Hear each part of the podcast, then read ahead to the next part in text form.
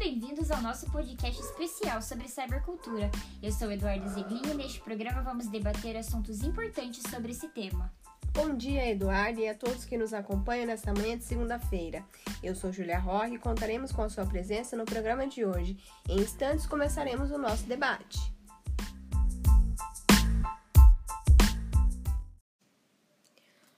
Ponto a ser destacado é o cyberespaço, onde podemos estabelecer conexões interpessoais no meio virtual. O cyberespaço nos permite amplificar essas comunicações sem precisarmos sair de casa. Ele é tudo aquilo que encontramos no meio virtual, seja uma rede social, um blog ou um portal de notícias. Ele é tudo aquilo que encontramos no meio virtual, seja na rede social, um blog, um portal de notícia ou até mesmo uma plataforma. Também podemos destacar a realidade virtual, que pode ser definida como um conjunto de tecnologias que proporcionam sensações da realidade através de simulações. O hipertexto também permite que os conteúdos informativos sejam estruturados em blocos, podendo ser acessados por hiperlinks, amplificando os meios pelos quais as notícias são dadas.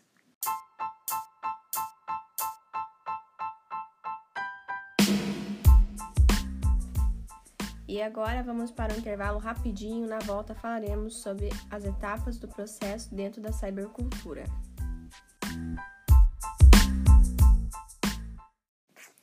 Estamos de volta. Você que está chegando agora, esse é o nosso podcast que fala sobre cybercultura e vamos dar continuidade às etapas e processos.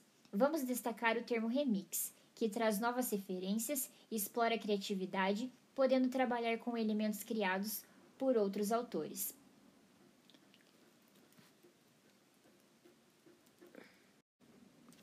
Sendo assim, podemos dizer que a cultura remix se expressa por uma infinidade de formas, espaços e processos, como por exemplo nos podcasts, sites, nas redes sociais e também nos blogs.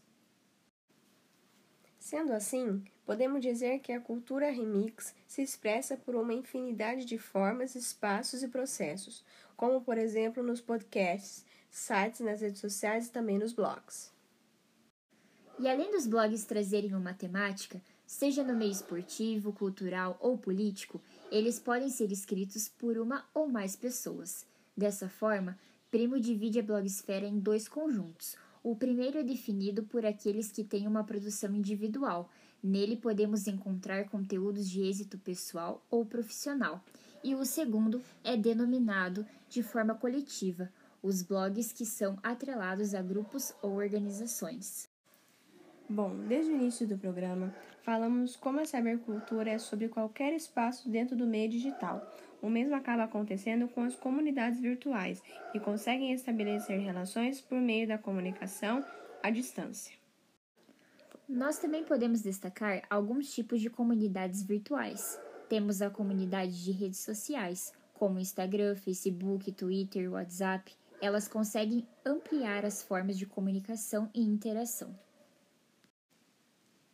Temos também os blogs, no qual já estamos aqui, eles são baseados em conteúdo sobre temas específicos, assim unindo certos grupos que curtem aquele tipo de conteúdo, dessa forma estabelecendo essa interação.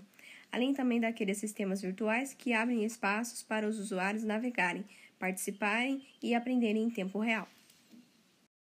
Hoje, com as grandes repercussões que ocorrem nas redes sociais, são levantadas muitas discussões dentro da esfera pública virtual.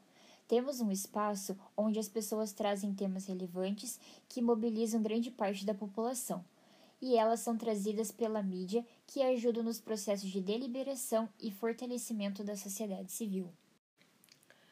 Com o cyberespaço presente nas relações entre mídias e processos públicos, acaba se transformando com redes sociais, blogs e infinitas comunidades virtuais. Podemos encontrar nelas essas transformações que são como ferramentas institucionais de trabalho, articulação de grupos ou plataformas pessoais. Esses conteúdos trazem visibilidade de determinadas informações e pontos de vista.